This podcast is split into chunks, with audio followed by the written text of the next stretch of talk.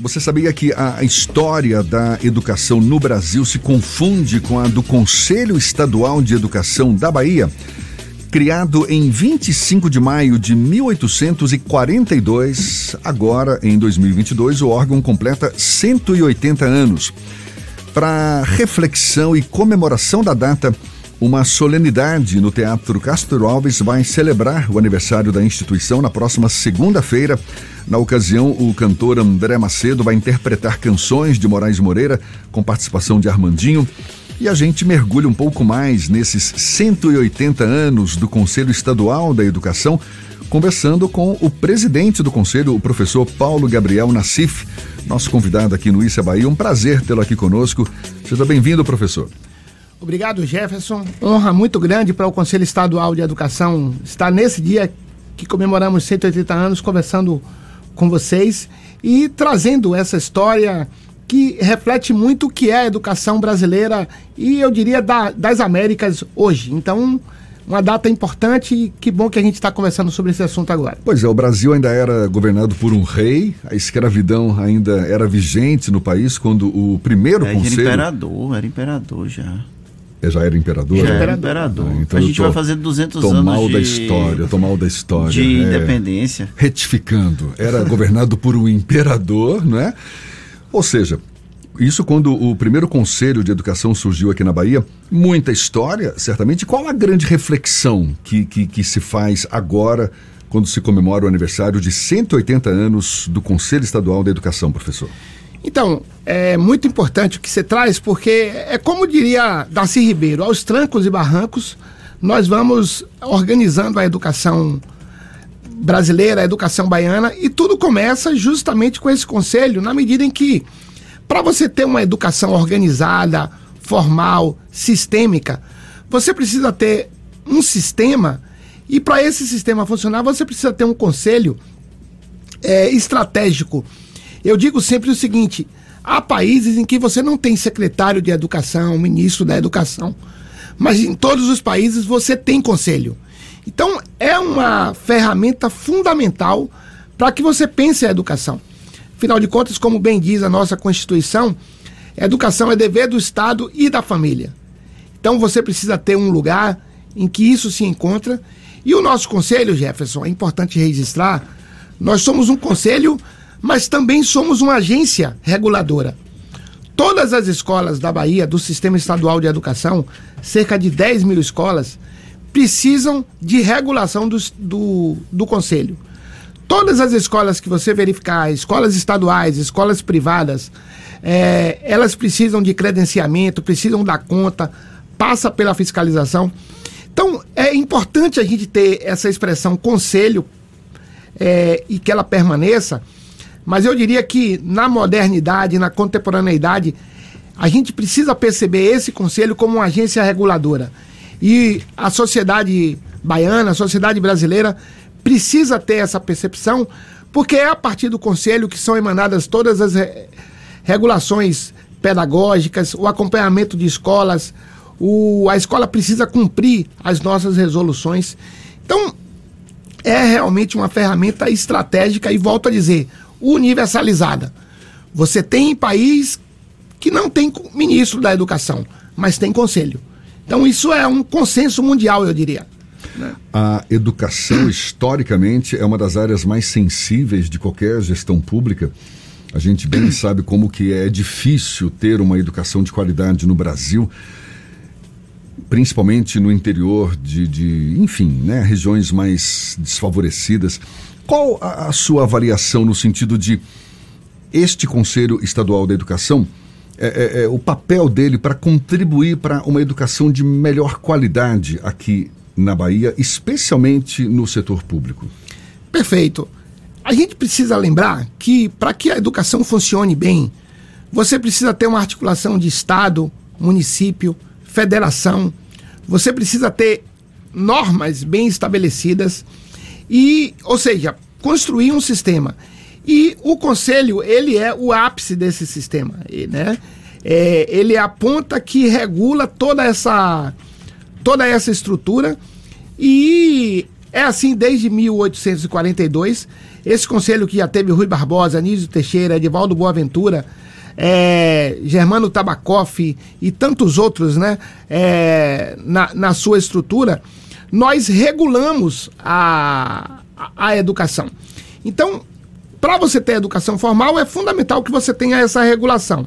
Agora, para além disso, e eu acho que esse é o papel que a gente está aproveitando nesse, nesses 180 anos, você não tem educação de qualidade se você não conseguir uma capilaridade intensa na sociedade uh, na comunidade para dialogar, para que a família participe da escola. Por exemplo, a gente tiver esse debate absurdo do homeschooling, na, ou a educação é, domiciliar. A gente não precisa tirar o estudante da, da escola. É o contrário. A família tem que vir para a escola. A família, a sociedade, o Estado precisa regular, precisa estar tá dialogando com a escola, precisa criar essa rede de proteção da escola. Então o conselho serve para isso a gente regula, a gente fiscaliza, mas também construímos esse ambiente ah, em que a educação pauta a sociedade. Porque você tem completa razão. A, a grande questão é que ah, não existe país sem um projeto civilizatório. Todo país tem que ter um projeto de, de nação. E esse projeto de nação, ele é retratado no seu projeto de educação. Mas o senhor atribui a quê? essa educação que ainda deixa a desejar no Brasil, principalmente nesses rincões aí em que a dificuldade de acesso a uma sala de aula é enorme. É falta de política pública? É falta dessa capilaridade que o senhor cita? Onde que está o X da questão? Não, olha, uh, a, a educação, em média, ela retrata a qualidade da organização da sociedade. Né? Você não, você normalmente, onde você tem a, uma educação de qualidade, você tem uma sociedade é, organizada, você tem uma sociedade que pensa, que participa da escola, que se preocupa com, com esse projeto de nação. Então, esse é um. Esse é um, é, é um problema sério na Bahia. Basta lembrar que em 1842 eu nem chegaria perto do conselho, né? Hoje eu sou presidente, mas em 1842 eu talvez estivesse lá é, escondido, limpando, né? Porque nós vamos, precisamos lembrar que o Brasil foi o último dos países é, do Ocidente a ter a abolição da escravatura num processo duro em que a partir daí você não teve reforma agrária, você não teve educação, você não teve um projeto de nação estabelecido. Então, com isso, a gente tem essas injustiças. A sociedade brasileira dialoga muito tudo quando você. Eu imagino que 90% das vezes que você dialoga aqui com alguém sobre os problemas da, da sociedade brasileira, alguém diz, ah, é a educação. Ah, é a educação. Mas quantas dessas pessoas participam da educação dos seus filhos, dialogam com a escola, participam do, dos conselhos? Por exemplo, cada escola precisa ter um conselho é, de pais e mestres. Quantas vezes nós participamos desses conselhos? Quantas vezes a gente é, dialoga sobre o projeto político-pedagógico da nossa escola. Então, a, a edu... assim, eu diria que nós temos talvez a melhor constituição do mundo no capítulo da educação, que diz lá: a educação é dever do Estado e da família e deve ser construída em associação com a sociedade. Esse é o grande, é o grande, é a grande pedra de toque e de sucesso da educação. E onde isso ocorre, nós temos sucesso na educação. Então, assim, é por isso que nós estamos construindo essa noite da educação no dia 30. Nós vamos ter uma palestra, do, uma conferência com o ex-ministro Aloysio Mercadante. Vamos entregar a comenda a Anísio Teixeira. Anísio Teixeira que dizia: é, a grande máquina da democracia é, é a educação. Então, inclusive, assim, o Anísio dizia: você precisa ter é, educação para ter democracia e precisa ter democracia para ter educação. Então, esse é um desafio, Jefferson. A, a nossa educação retrata é, de forma dura o que é a sociedade brasileira. Então, é, a gente precisa ter pactos mínimos para que a gente possa avançar, ah, porque assim, ah, a, eu diria que se a educação não resolve tudo, como diria inclusive nosso também Paulo, Paulo Freire, né? É, se a educação não resolve tudo, sem ela você não resolve nada. É né? Professor Paulo. Diga, Fernando. Quando a gente fala sobre os conselhos, especialmente os conselhos representativos da sociedade civil, eles têm um papel não apenas de delimitar políticas, mas de fiscalizar a execução dessas políticas. e o senhor citou que muitas vezes a nossa sociedade ela se omite de participar desse tipo de debate, como por exemplo a formação dos conselhos de pais e mestres que deve acontecer em todas as escolas e que a gente não vê com essa frequência essa ausência da sociedade nessas instâncias de discussão e até de debate, de deliberação, talvez seja um dos grandes desafios da, do setor educacional aqui no nosso país, em um contexto que a gente vive com o desmonte contínuo da educação pública em todas as instâncias? Eu não tenho dúvidas. É, é muito interessante que a gente vive falando a educação da Finlândia, a educação da Suécia. E aí a gente traz projetos de computação, projetos de aula digital, coisas extremamente importantes. Mas ninguém fala que na Suécia, que na Finlândia, a participação da sociedade é intensa na construção da escola. Então, eu acho que esse é um desafio e eu não, eu confesso que é, para mim esse, isso é um enigma, porque é que os nossos governos, né, é, os nossos governantes, de um modo geral, inclusive as próprias escolas, não constroem projetos efetivos para essa participação. Volto a dizer, e eu acho que isso a gente precisa repetir mil vezes. A educação é dever do Estado e da família e ela ocorre na escola. Então nós precisamos reunir Estado e família, como faz o Conselho. Né? Então eu acho que esse é o, esse é o grande desafio. Eu vivo dizendo que agora na pandemia percebemos isso de forma muito intensa. Na verdade, quando a escola precisou conversar com a família para estabelecer o processo de é, atividade remota, a família não estava lá, né? Então, assim, eu acho que é, quando a gente fala da diferença do, é, da escola brasileira para escola de países com sucesso, Fala-se muito em prédios, isso é importante. Formação de professor, isso é estratégico. Fala-se muito na questão digital, é impossível viver sem isso. Mas a gente não fala da necessidade de que a família esteja presente no dia a dia da escola, construindo é, com os professores, com os servidores da educação, é, esse processo educacional. Então, essa é a mensagem que o Conselho é, estabeleceu como, como seu desafio nos 180 anos. Por isso, a nossa vontade de receber a sociedade baiana, abrir aquele, aquele palco tão bacana que é o Teatro Castro Alves, receber é, homenageados com a comenda dos 180 anos, ter uma conferência do Aloysio Mercadante, depois ter um show tão emblemático, né? Que é os irmãos Macedo cantando Moraes, Moraes Moreira. Moreira, justamente para que a gente fale, olha, a, a, a sociedade precisa dialogar com a escola permanentemente. Eu diria que esse talvez seja é, o maior e mais difícil desafio a ser enfrentado. Nesses 180 anos do Conselho de Educação, em algum momento a sociedade foi mais presente nele?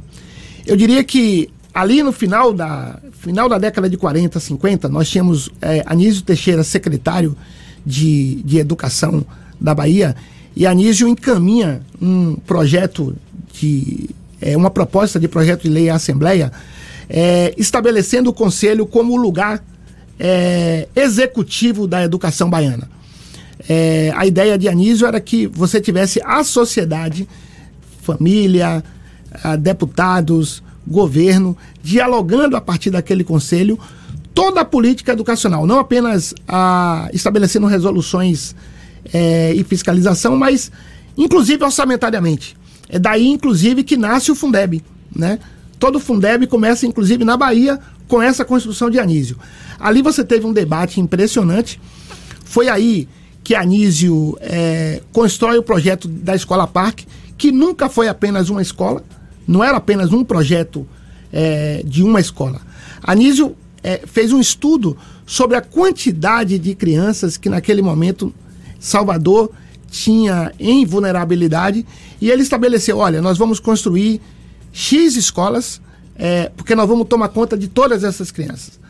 Então Anísio dialogava com a sociedade e não à toa ele recebeu de Jorge Amado, né, no livro Capitães de Areia, é, o, é, ele recebeu a, como homenagem o, foi chamado de o amigo das crianças.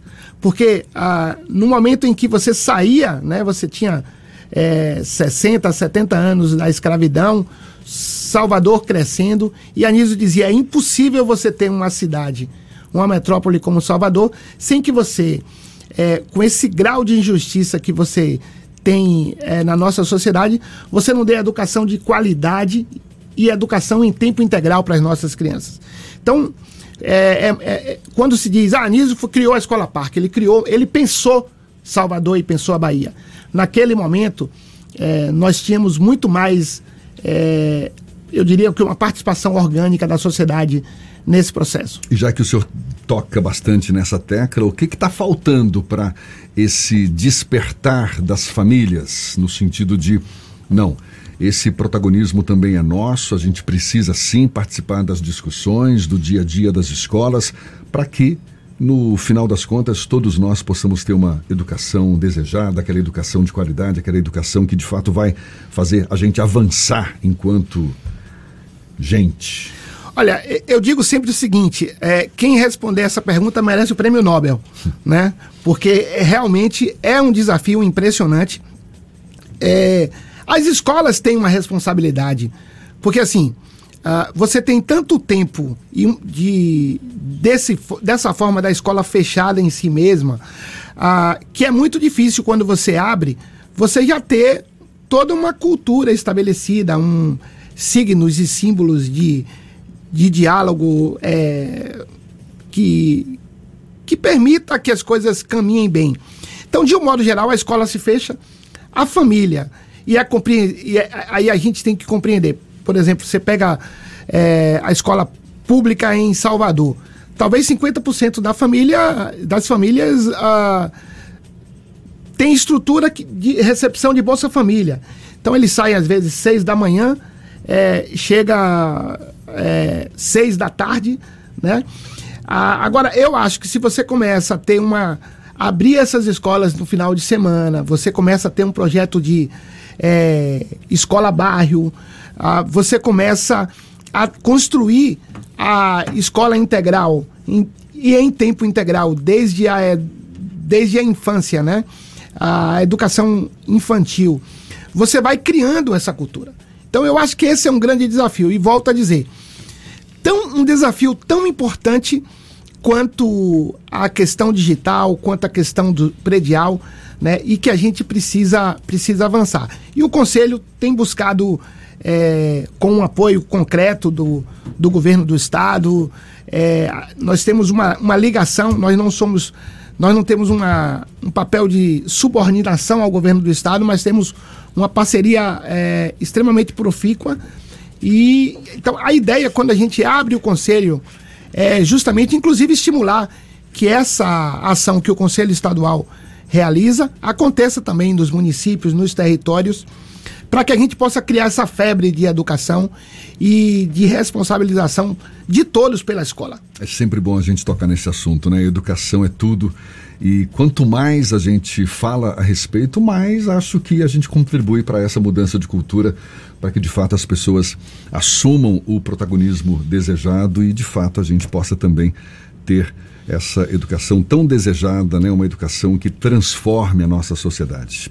Pro professor Paulo Gabriel Nassif, que é o presidente do Conselho Estadual da Educação, hoje, exatamente hoje, comemorando 180 anos de existência. Parabéns pela data e muito obrigado pela sua disponibilidade, pela atenção dada aos nossos ouvintes. Bom dia e até uma próxima, então. Muitíssimo obrigado. 180 anos e uma perspectiva de abrir o conselho para a sociedade é, baiana, para a sociedade brasileira, de modo a que a gente possa efetivamente criar essa rede de proteção da escola. É importante que professor, família, todos sintam que a sociedade quer isso e aponta nessa direção. Então eu quero convidar a todos os baianos para estarmos presentes no dia 30 às 19 horas, no Teatro Castro Alves, para essa noite da educação e de comemoração dos 180 anos do Conselho. Muito obrigado, Jefferson. Muito obrigado, Fernando. Muito bem, agora são 7h48 na tarde FM.